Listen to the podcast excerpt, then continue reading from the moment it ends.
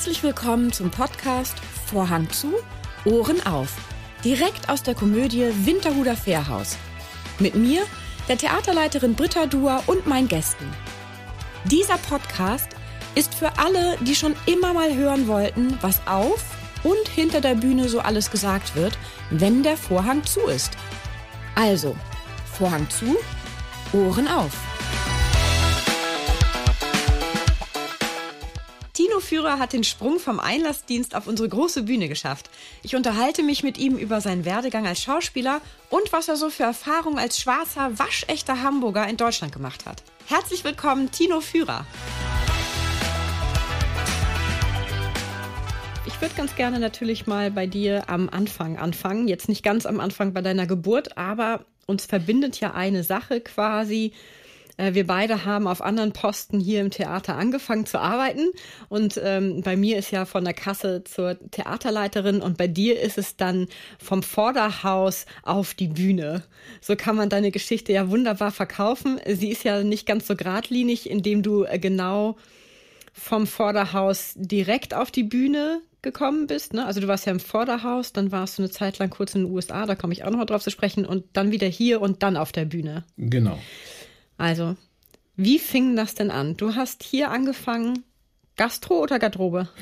Also damals gab es ja die Gastro noch nicht Stimmt, so eng verbunden nicht, ne? mit dem Theater. Mhm.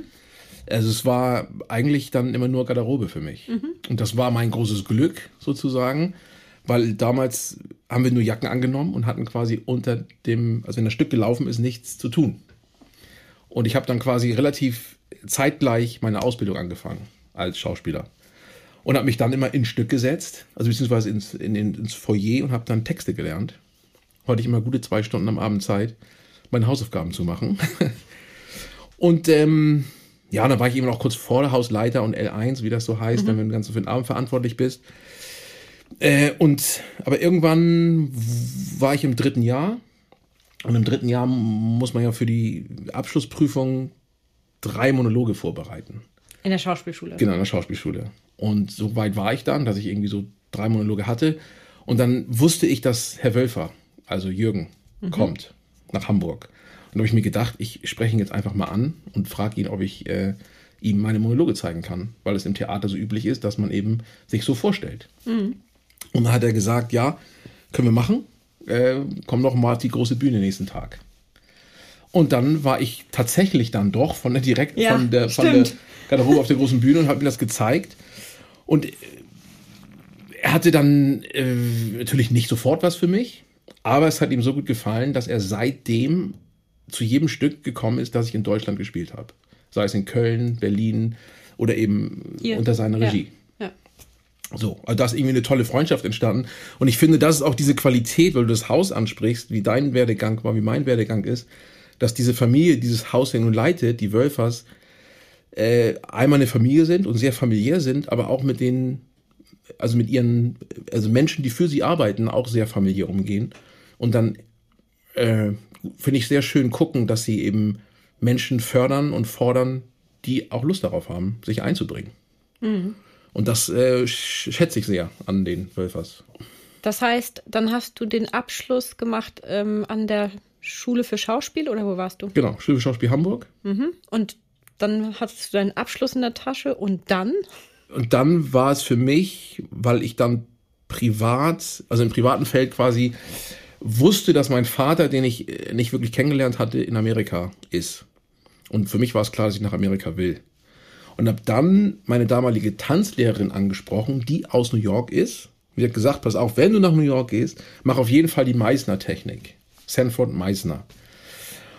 Und dann habe ich mir ein Buch geholt von ihm. Das gab es damals eher nur auf Englisch. Und das war das erste Buch, was ich auf Englisch quasi gelesen hatte.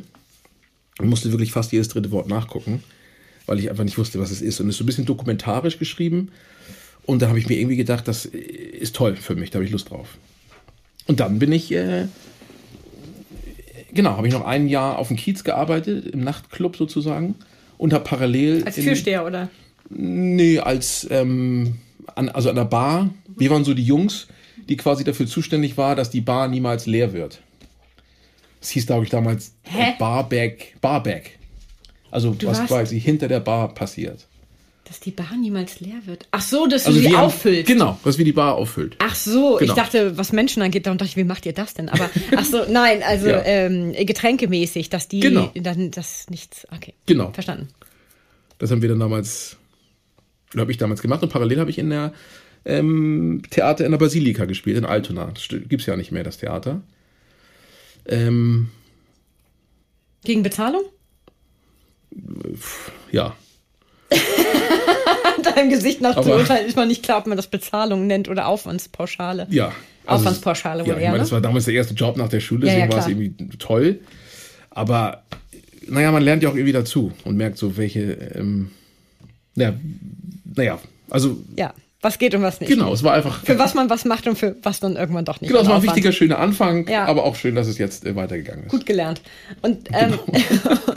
und dann bist du von da aus nach New York. Genau, Nachdem du das Buch gelesen hast und endlich verstanden hast, genau. bist du dann äh, einfach, ich meine, wie stellt man sich das vor? Du bist, hast dir ein Ticket gekauft und hast dir ein Seminar gebucht da oder, also ich meine, wie hast du das gemacht? Also wie lange warst du da? Drei Monate oder länger? Sechs Jahre. Sechs Jahre warst du da. Ja. Wie hast Also- du das aufenthaltsgenehmigungsmäßig gemacht? Lange Geschichte. Ist es eine legale Geschichte, die man erzählen kann oder eher? ja, klar. Bist verheiratet zufällig mit einer Amerikanerin mittlerweile? Nee, also das ist ganz, War. ganz, also kein großes Ding. Letztendlich war ich erstmal, ähm, also erstmal bin ich offiziell rübergegangen. Also alles offiziell gewesen, dass ich jetzt offiziell. Ja. Also ich habe mir meine ganzen äh, Zeugnisse, muss ich quasi notarial beglaubigen lassen und dann quasi äh, auf Englisch übersetzen lassen und so. Und habe dann eine Schule gefunden, die eine drei- oder eine zweijährige Ausbildung macht. Und da wollte ich hin. Eine Schauspielschule. Genau. Okay. Und dann bin ich da nachher mir in New York geflogen, das erste Mal. Und das erste Mal dann nach New York reingeflogen. Wie In alt warst du da? Naja, 24, 25, Ah, ja. nee, 27 war ich schon. Okay. Genau. Und das war einfach aufregend, das erste Mal nach New York zu kommen. Und dann bin ich aber schnurstracks zu der Schule gegangen. Und mir war relativ klar, dass ich da hin will und habe mit dem Direktor der Schule gesprochen. Und ähm, ja, es war ein toller Tag, weil ich, es war ein Winter. Ich hatte viel zu dünne Schuhe an, so Sportschuhe, weil ich überhaupt nicht auf Winter vorbereitet war. Und die Winter in New York, also es war richtig, äh, also richtig so ein Meter Schnee, so wo nicht gekehrt wurde sozusagen. Und ähm, genau, dann habe ich, wollte ich, ich war in New Jersey bei meinem Bruder und ich habe gemerkt, ich schaffe es nicht zur Schule. Habe da angerufen und gefragt, äh, ich habe einen Termin und so um elf, ich weiß nicht, ob ich das schaffe. Habe gesagt, naja, wenn du willst, schaffst du das schon. Und ich, okay, das ist meine Aufgabe heute. So, und bin dann irgendwie mit dem Taxi äh, zu der, also nach New Jersey, dann mit der Fähre rüber und so weiter und so fort. Bin irgendwann nach New York gekommen, habe mich vorgestellt und die haben gesagt, pass auf, komm heute Abend wieder, da haben wir eine Musical-Vorstellung. Kannst du dir das mal angucken, was wir so machen. Dann hatte ich also Zeit in New York und dann habe ich noch den äh, Bibliothekar kennengelernt in der Schule. Der hat so richtig so eine, alles mit Holz ausgestattet, so eine, wie so eine Bibliothek. ja, und er sah auch wie so ein Bücherwurm aus. Total nett, hat mich sofort, also es war mich sofort zu Hause gefühlt. Und hat mir dann so ein Buch gegeben von Sartre oder, oder Camus und äh, das hieß The Condemned of Altona. Und, ich, ge- und er sagte gleich, ah, am Hamburg, Ja. hier habe ich ein Buch für dich. Nimm das mal mit. Hab ich gesagt, ich weiß gar nicht, ob ich mich, ob, ob, du kommst doch heute Abend zur Aufführung. Ich so eingesteckt und bin dann im Schneeregen von der 55, 52. Straße bin ich hochgegangen zur 110. Straße, weil ich dieses Lied im Kopf hatte, Across the 110th Street. Da habe ich gedacht, da geht Harlem los, bis dahin muss ich gehen. Und das Tolle an New York ist ja, dass es wie so ein Schachbrett ja, aufgebaut ist das stimmt. ne, Manhattan. Und es ist ja eigentlich immer das, der gleiche Weg bis zur nächsten Straße. Ziemlich, ja. Aber irgendwann ändert sich jeder Block auf einmal, wird anders, wird anders, wird anders, wird anders. Und auf einmal war ich in Spanish Harlem. Und das war einfach wahnsinnig aufregend. Und meine Schuhe waren nass. Ich habe gedacht, Gott, jetzt bin ich, kriege ich die größte Erkältung. Und saß dann drei Stunden in dieser Aufführung auch noch abends. Hatte eiskalte Füße, aber ich wollte es mir einfach nicht nehmen lassen, weil ich dachte, das ist meine zukünftige Schule hier. Und war's das?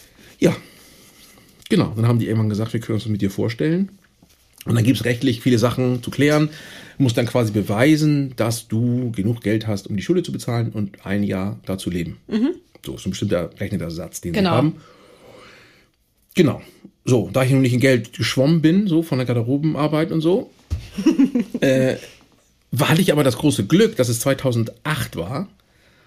Und damals war der Euro so Also für mich total günstig, mhm.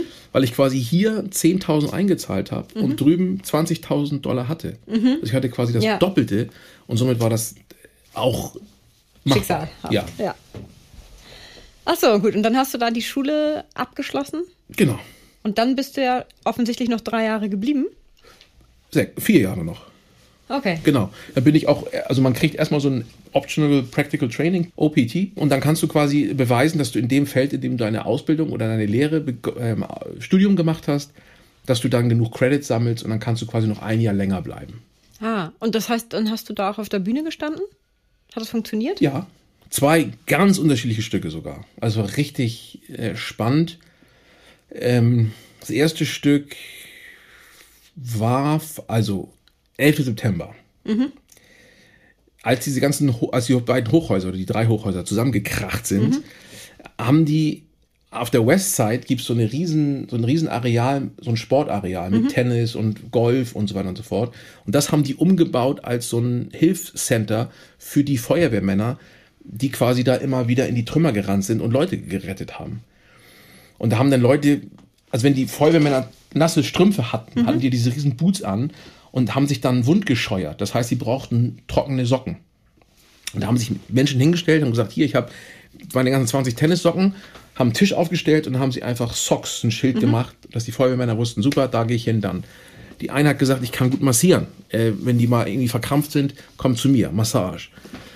Er hatte so einen Markt quasi, ein genau. kostenloser Markt für. Dann, genau, Telefonladegeräte ja. und so weiter und so fort. So. Und dieses Volunteer Center also Freiwilligen Center, war quasi zwei Wochen in Vollbetrieb. 24 Stunden lang, um eben alle zu unterstützen, die da unten geholfen haben. Und nach zwei Wochen hieß es auf einmal, Freunde, ist zu Ende. So, und alle standen so, äh, was sollen wir machen? Und dieser Mann, mit dem ich zusammen gearbeitet habe, Michael Hall, hat irgendwann gesagt, ich nehme jetzt alle diese Zettel mit. Mhm. Hat dann so einen Stapel Zettel gehabt mit Socks, Chargers, mhm. Massage und hat daraus ein Stück gemacht. Okay. Das war ganz spannend. Und wir haben dann zum zehnjährigen Jubiläum, also zehnjähriges mhm. Gedenktages des 11. September, dieses Stück aufgeführt, was sozusagen die Geschichte von einem Mann erzählt, der als Feuerwehrmann quasi aus diesen Trümmern kommt. Und es gibt dieses Phänomen, ich weiß nicht mehr genau, wie das heißt, dass, diese, dass man wie in so einer Art Trance ist und nur noch, also nur noch funktioniert und geradeaus geht. Und dann müssen die Menschen den wieder in die Realität zurückholen. Und fangen dann an, mit so visuellen äh, Reizen den Menschen langsam wieder in die Realität zurückzuholen. Darüber ging das Stück. Genau, und diesen Mann habe ich gespielt. Es war also quasi ein Feuerwehrmann. Und wir haben dann eben auch anderen, die anderen haben eben gezeigt, was dieses Volunteer-Center so gemacht hat. Mhm. Und was so spannend an diesem ähm, Stück war, dass wir quasi zehn Jahre später echte Feuerwehr Menschen in diesem Stück hatten. Und es war jedes Mal so emotional, weil die kamen danach zu uns und haben uns so gedankt, weil die gesagt haben, das ist richtig heilend, weil sie nochmal mit Abstand sehen konnten, was sie durchgemacht haben. Krass, ja. Und das war so. Eine Therapiestunde. Also, ja, es war mhm. so berührend, weil die, also es waren einfach. Ich weiß nicht, ob man das kennt, aber es sind, die Feuerwehrmänner in New York sehen wirklich so aus wie die Feuerwehrmänner im Film in New York. Das ja. sind Riesenbären, herzliche, kräftige Kerle, so. Und die stehen dann vor dir und danken dir, also mit Tränen in den Augen, dass, dass sie, dass du das gemacht hast für die. Und das ist so, also einfach so berührend gewesen. Mm, kann mir vorstellen. Ja. Wurde das bezahlt? Also das weiß ich nicht mehr, aber die Bezahlung war da auch echt nicht wichtig. Ja. Weil das war eigentlich wirklich eine. Naja, gut, aber du musst ja von irgendwas trotzdem leben. Also ich finde das ja immer, es gibt ja Projekte, wo man sagt, da ist einem die Bezahlung, die ist absolut zweitrangig. Aber nichtsdestotrotz ist es ja, ähm, muss man ja immer gucken, wovon lebe ich am Ende des Tages. Also man kann natürlich viel freiwillig, ehrenamtlich tun. Aber trotzdem muss man ja seine Miete zahlen und sein Essen. Also das stimmt. Für irgendwas muss man ja. Das stimmt. Aber ich habe auch relativ schnell angefangen, als Bartender zu arbeiten. Ah, okay. Dann. Also quasi mhm. meine Skills, die ich in, ab Hamburg gelernt habe damals. Hast du da umgesetzt? Genau. Und dann war ich aber da richtig an der Bar und habe dann wirklich so äh, eine Bar quasi geschmissen. Mhm. Was auch wiederum spannend war, die Nächte in New York zu erleben. Menschenstudie, ne? Ja, und was so schön auch wieder ist in New York oder in Amerika, was die, finde ich, die Amis so eine Qualität oder in New York die Qualität ist, sobald du in einem Etablissement bist, bist du quasi Teil der Gesellschaft. Mhm. Und dann war ich quasi der Bartender und merkte auf einmal unterhalten die sich von da und so und es entsteht einfach ein netter Abend von, also bis gemeinsam singen am Ende und einfach gemeinsam Witze erzählen oder das Leid klagen von dem, was gerade ist. Aber es war einfach so eine Gemeinschaft, jeder, jeden, jeden Abend. Das war einfach echt spannend und toll. Würdest du noch mal wieder nach Amerika ziehen wollen? Ist das für dich ein erstrebenswert? Amerika wäre nur erstrebenswert für mich, wenn ich einen festen, guten Job hätte. Weil Amerika, finde ich, ist dann auch geldlich wirklich, also jeden Tag da so zu arbeiten, um es, dass es einem gut geht, äh, halte ich nicht mehr aus. Mhm. So. Aber ich finde, wie die Amerikaner sind und wie sie auf, auf einen zugehen, also alleine wenn ich in den Laden reinkomme, die sagen, hey, how you doing? Uh, may I help you? Mhm. Finde ich schon so nett. Und hier ist es, mit Glück kriegt man einen, hm, Mom. man, also manchmal habe ich das Gefühl, ich störe die Menschen, dass ich in den Laden reinkomme. Mhm. Und da ist es sofort, dass man denkt, okay, ich suche keine neuen Freunde. Irgendwie entspann dich mal. Und das mag ich einfach. Das stimmt allerdings, ja, ja. Die sind, ja, also wobei ich das ja auch ähm, immer wieder in Amerika bisher bei, bei, mir selbst kritisiert. Was ich kritisiere, ist so ein bisschen, dass das nicht immer sehr herzlich echt wirkt, sondern einstudiert. Also so ein bisschen drüber. So, hi, how are you? Oh, hey, welcome. Und du sitzt und denkst so, okay, gut, ähm, ich bin nicht deine beste Freundin so ein bisschen Notch weniger bitte und dann wird's auch reichen. Ähm, aber es ist halt bei denen so gelebt. Ne? Also ja. es ist ja, gehört ja dazu, aber ist auch, finde ich, manchmal ein bisschen. Ja, ich, ich habe mal noch nicht, für mich noch nicht so das Mittelmaß gefunden. Ähm, ich finde es an sich gut, weil ich es besser finde, als was hier teilweise passiert, wenn man in Läden kommt. Also die Erfahrung habe ich auch schon gemacht, wo ich dachte so, oh, sorry, also ich kann auch gerne wieder gehen, wenn, ja. wenn ich jetzt hier stören sollte. Aber manchmal da war mir das auch zu drüber, wo ich denke, oh, dein, deine Augen lächeln nicht mit. Dann lass das doch einfach, dann sag doch einfach nur Hi oder so. Hast du denn jemals irgendwie ähm, das Gefühl gehabt, du hättest da auch den Sprung ins Fernsehen bei denen schaffen können? Oder ist das ein sehr abgeriegelter Bereich im Gegensatz zum Theaterbereich in den USA? Du warst ja sicherlich nicht bei der Agentur, oder? In der Zeit, wo du da warst? Nee, also wie ich es mitgekriegt habe. Mhm. Also natürlich bestätigen immer diese Tellerwäscher Millionärgeschichten immer wieder, dass es nicht wahr, dass es, dass es für einzelne Menschen nicht stimmt. Aber der Regelfall wäre wirklich gewesen, in New York sich eine gute Agentur zu suchen oder einen Manager. Das heißt, die Arbeit ähm, müsste ich eben in Amerika machen, mhm. kann ich hier natürlich genauso machen und müsste dann gucken, wer ist das? Und die meisten Caster machen eben auch Workshops. Das heißt, da müsste ich immer wieder hingehen, dass die, dass die nicht, also nicht das Glück, äh, genau, müsste ich einfach mich immer wieder zeigen, zeigen, zeigen, mhm. dass die merken, oh, der kann arbeiten. Mhm. So. Hast du die Serie gesehen mit ähm, Michael Douglas auf Netflix? Ja, das ist ja ähm, im Grunde. Er, also äh, da ist er ja kein Caster, da ist er ja ein alter Schauspieler, der Schauspielunterricht gibt. Genau. Und das ist ja im Grunde die Geschichte von Meissner. Ach so, das wusste ich gar nicht. Ja. Deswegen heißt er auch Sandy im. Äh, äh das ist für mich, äh, da, ich komme full, ja, absolutes Neuland. Also da kannst du mir alles erzählen. Ich müsste alles glauben, weil ich nichts weiß. Ja. Nee, habe ich gesehen. Total toll. Super Serie, oder? Ich habe die noch nicht ganz gesehen, aber ich habe diese. Zweite und dritte Staffel, die zweite oder dritte Staffel gab es jetzt dritte? Ich weiß nicht, habe ich auf jeden Fall alle, alle angeguckt. Wie, wie heißt nochmal die Serie? Weißt du das zufällig gerade? The Kaminsky Method? Nee. Äh, ja, doch, irgendwie. Kaminsky, Kapinski. Kapinski oder Kapin Kaminski? Ja, irgendwie sowas Method, ja. Irgendwie so. Großartig. Ja, finde ich auch. Ich finde auch diese eine Szene, wo du das gerade ansprichst, wo sie, also die äh, Frau von seinem besten Freund, wo die noch am Leben ist und im Krankenbett mhm. li liegt und die 30 unterhalten. Man, man spürt, dass es das letzte Mal ist, dass sie sich so unterhalten, wie sie sich kennengelernt haben, glaube ich, die beiden. Mhm. Und dass sie ihm dankbar sind dafür, dass er sie vorgestellt hat. Und diese Szene ist einfach so toll, weil es so drei tolle Schauspieler sind, die wissen, wie sie diese Geschichte erzählen und eigentlich sagen sie nicht, was es wirklich ist, aber jeder Satz ist, dass sie eigentlich sagen, tschüss, das wir sehen uns ja. nicht nochmal. Ja. Krass, das ne? so toll. Ja, das ist hohe Schauspielkunst. Also ja. ich finde ja eh, da sind wirklich Schauspieler dabei, also zum Niederknien. Ja. Äh, man sieht auch viele Schauspieler in anderen Serien, die da drin mitspielen. Also es ist schon ziemlich hochqualitativ, hochwertig besetzt gewesen, ja. fand ich. Aber gut, also so müsste man vorgehen in Amerika. In, in, in Deutschland ist das nicht so, oder? Also ich, ich habe hier von noch keinem Caster irgendwie gehört, der Seminare gibt. Oder kriege ich das nur nicht mit? Ich glaube, es fängt an. Also ich glaube, die bieten Interviews an. Okay. Also man kann mit denen wirklich persönlichen äh, Treffen vereinbaren, dass die einen kennenlernen. Gegen Bezahlung. das weiß ich gar nicht. Weil in Amerika läuft ja alles gegen Bezahlung. Ja. Also da hast du ja diese ganzen Caster, die dann diese ganzen äh, Auditions und irgendwelche Seminare geben, ist ja immer Geld. Genau. Genau. Kostet ja immer irgendwie. Genau, aber das, also in Amerika, glaube ich, ist es richtig ein, naja, hier im Grunde jetzt auch schon. Das war vor irgendwie vor zehn Jahren auch anders. Aber, also hier müsste ich auch, musste ich mir, also in Amerika, glaube ich, hat man nur eine Chance, wenn man einen guten, eine gute Agentur hat. So. Was ich in meiner Zeit oder vor 15 Jahren das Gefühl hatte, dass ich in New York mit Theater nur wirklich erfolgreich bin, wenn ich auch Musical mache. So. Und das war für mich nicht drin. Deswegen war für mich. Kannst du nicht singen? Nee. Okay. Nee. Ich finde es auch. Nee, also ich finde, was diese Music, was wirklich gute Musical-Darsteller leisten, ist, finde ich, der Wahnsinn. Also tanzen, Schauspiel und singen alles gleichzeitig, das ist wirklich gut. Was, finde ich, manchmal der, der, der Fall ist, wenn man alles gleichzeitig eben von der lernt, dass es alles nicht wirklich gut ist, Ja, ja, also kein. keine Tiefe hat. Ja.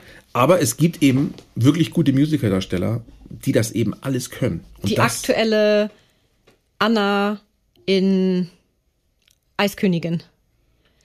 Hast du das gesehen? habe ich nicht gesehen. Da die, die, die, die Anna, ich glaube, Anna ist ja die Freundin. Genau, Elsa ist ja die Eiskönigin und Anna, die Hauptdarstellerin, die die Premiere gespielt hat. Alter Schwede, ist die eine gute Schauspielerin. Die, das ist so dieser Esprit über Reihen fliegt der, fließt der, kommt bei dir direkt an, von der Bühne aus. Das ist so heftig. Nur für die würde ich jedem empfehlen, dahin zu gehen, weil das eine wahre Wonne ist, der zuzugucken. Du siehst ja optisch nicht aus wie Michel Lönneberger, sondern so eher wie, weiß ich nicht, Will Smith oder Lawrence Fishburne, so in die Richtung.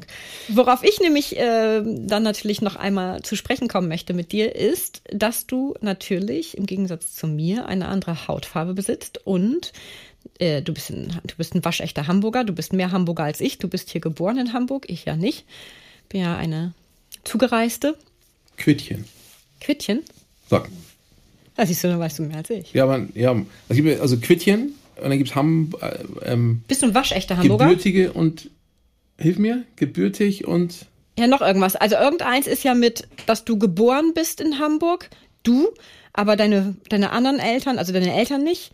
Dann gibt es ja, wenn schon die drei Generationen vor dir oder so, ne? Genau. Ich glaube, dann bist du, ja, ich weiß nicht, nimmt man dafür was, wie man dich, oh Gott, jetzt müssten wir eine Hörerfrage ziehen. also ich weiß, das Quittchen ist zugezogen, weil es früher noch, ähm, als es noch ein, äh, die Staaten kleiner waren Mhm. in Deutschland, hat man so eine, wirklich eine Quittung bekommen, zu sagen, jetzt darfst du dich hier aufhalten. Und aus dieser Quittung ist dann irgendwann Quittchen geworden.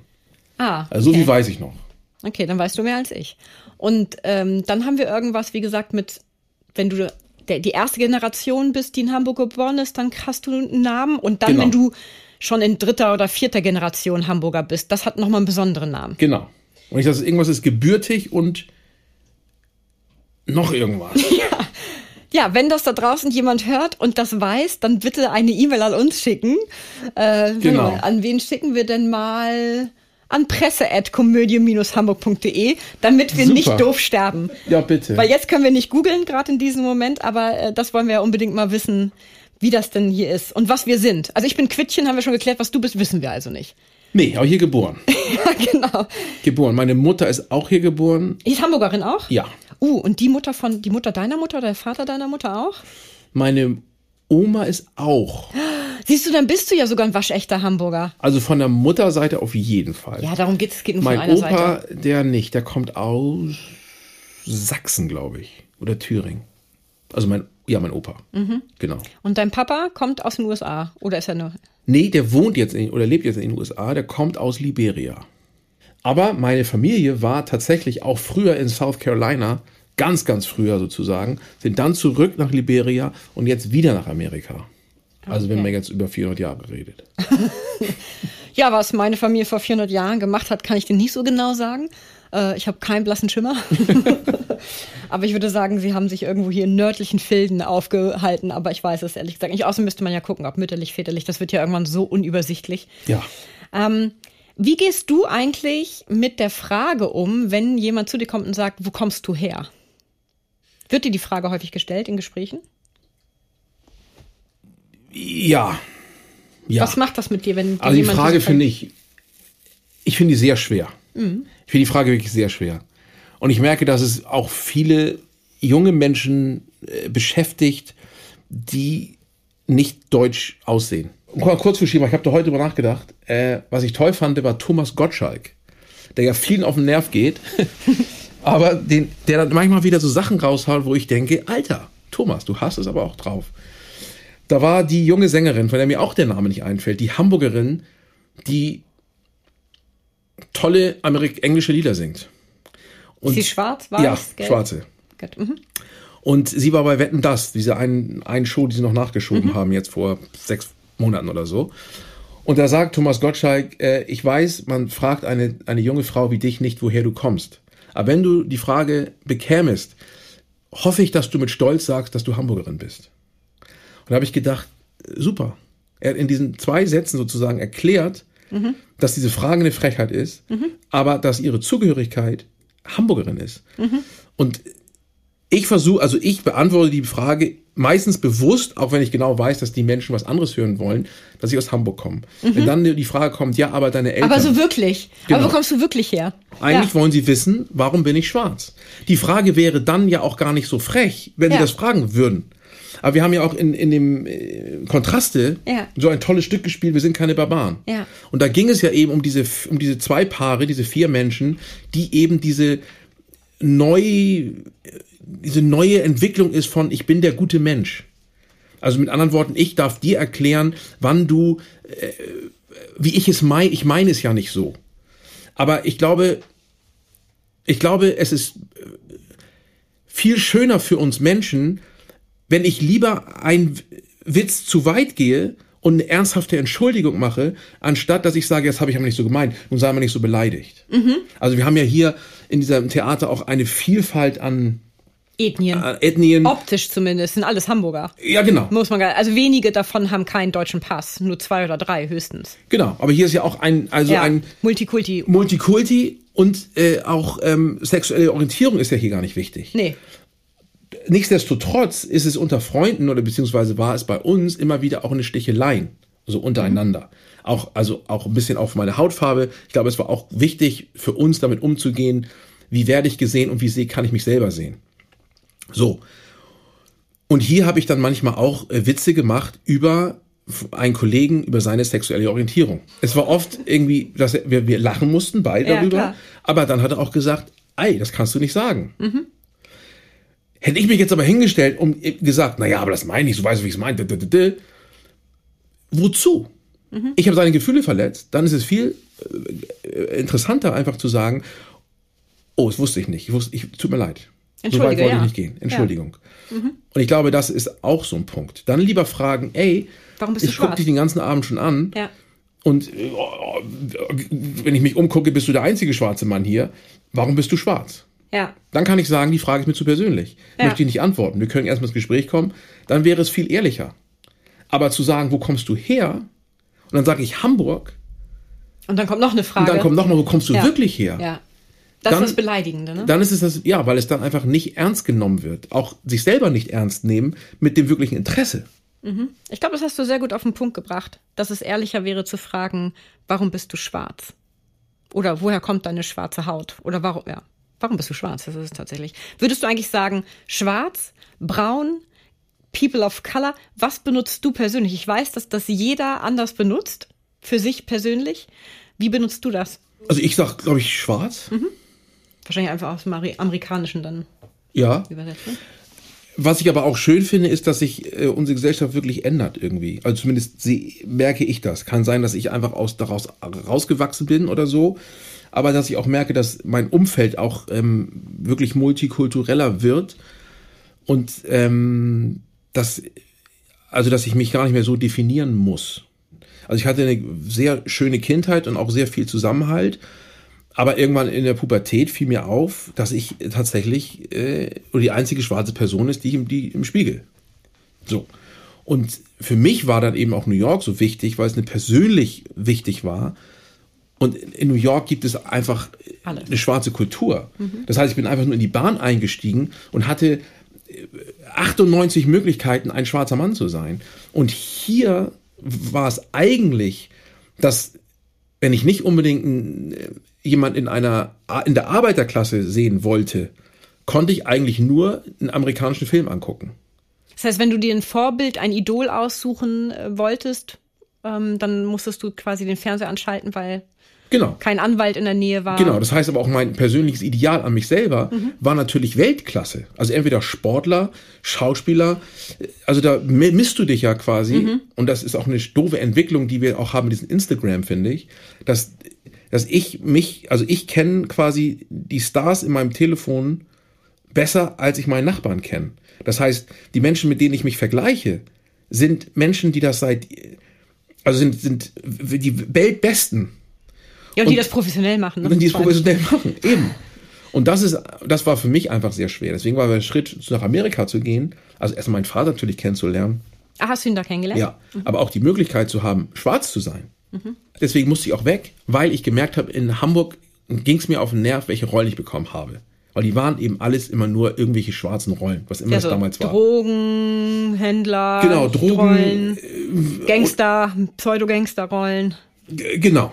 Ja, aber da muss ich einmal kurz den Bogen schlagen. Ja. Und das finde ich ja so toll, dass du alle drei Stücke, die du hier gespielt hast, Neun Tage frei, Funny Money, äh, Schuhe, Taschen, Männer, die drei und auch jetzt sogar noch das vierte Stück, die Hartmanns, dass das alles Rollen sind, wo es um deine Person geht und nicht um dein Äußeres. Genau. Ne? Aber ich musste auch für mich selber da rauskommen. Das heißt, der Schritt nach Amerika zu gehen Ja. und wieder zurückzukommen, weil jetzt merke ich auch, ich bin, ich habe für mich den Schritt gebraucht und jetzt nehme ich Rollen an, weil ich Bock auf die Rollen habe. Und es spricht natürlich auch, was wir am Anfang besprochen haben, auch für die Qualität wieder dieser Familie, die dieses Haus führt. Ja. Dass sie sagen, wir erkennen den Menschen, was der kann. Ja, genau, es ist dieses, So. das ist ja wirklich ehrliche Diversität. Ja. Weil ähm, Diversität bedeutet ja nicht, dass wir willkommen bei den Hartmanns ähm, den Flüchtlingen, also äh, Diallo den Flüchtling mit Q besetzen als Schwarzen, sondern dass halt auch die Rolle des Tarek, äh, eine Ärzterolle, mit einem Schwarzen besetzt ist. Ja. Und das halt nie thematisiert wird. Weil Genau. das ist ja das Wichtigste. Wobei doch, es wird in dem Stück thematisiert. Oh, Entschuldige, ich rudere kurz zurück. Das wird ganz kurz einmal thematisiert, äh, seine Hautfarbe. Aber bei Neun Tage frei, Funny Money und Schurtaschen Männer wird es nicht thematisiert, sondern du bist du. Genau. Einmal als Taxifahrer, als Hamburger Slang sprechender Taxifahrer, dann als Liebhaber, beziehungsweise da in diesem Beziehungsviereck Gefangener und äh, bei Schurtaschen, äh, bei Neun Tage frei als Ehemann von Adisat. Genau. Aber Genau. es wurde nicht thematisiert Nee, es als wurde nicht Farbe, und als das, Hautfarbe, ne? Genau. Und das ist auch gut. Also ich finde es auch, ähm, Echte Diversität tatsächlich. genau, ist es auch. Ja. Und ich finde es auch so gut, weil in der Schule für Schauspiel Hamburg habe ich ja meine Ausbildung gemacht und da unterrichte ich jetzt auch Schauspiel. Das heißt, junge äh, Schauspielschüler sehen eben auch, dass auch ein Lehrer äh, schwarz sein kann oder äh, arabisch, türkisch, was, auch, immer. Ja, das Genau. ändert sich ja auch im Bild, ne? Also je, immer mehr Ärzte, Anwälte, also ne, so sind ja jetzt ethnisch, optisch in einer anderen Schublade unterwegs als früher, ne? Früher waren Ärzte alle, weiß ich nicht, graue Haare, weiße, also so eine Kartoffel halt, ne? Und dann äh, ein weißer Kittel drüber und dann hattest du den Oberarzt so ungefähr. Das ändert sich ja alles total. Wo würdest du eigentlich einem Tourist, der nach Hamburg kommt, wo würdest du den hinschicken? Was würdest du ihm empfehlen zu tun? Äh, super Frage. Und wir hatten für das Stück Neun Tage frei eine wunderbare Regieassistentin, Geraldine. Ich würde die auf jeden Fall anrufen, weil die hat früher so Hamburg-Touren gemacht. Und jedem Touristen würde ich einfach sagen, bitte geh zu Geraldine, weil die hat tolle Geschichten auf, von Hamburg auf Lager. Meine persönlichen Lieblingsorte in Hamburg wären Stadtpark. Da trifft man dich? Ja, da trifft man mich. Hafen finde ich jetzt, jetzt im hohen, hohen Alter. jetzt krieg ich so eine, so eine, so eine Hafen, äh, äh, Affinität? Liebe ist übertrieben, aber ja, Ja. das finde ich einfach toll. Was ich wirklich schade finde, ist, dass der Kiez so eine Touristenmeile geworden ist. Der war einfach früher so schön dreckig und jetzt ist es so ein, Das ist halt nicht mehr dreckig, das ist doch immer noch dreckig. ja, aber es ist alles so Tourist, dieses, weiß ich auch nicht. Also Kiez Äh, finde ich, Früher war alles besser. ja, früher war vor allen Dingen der Kiez. Früher war das noch dein Kiez. Okay.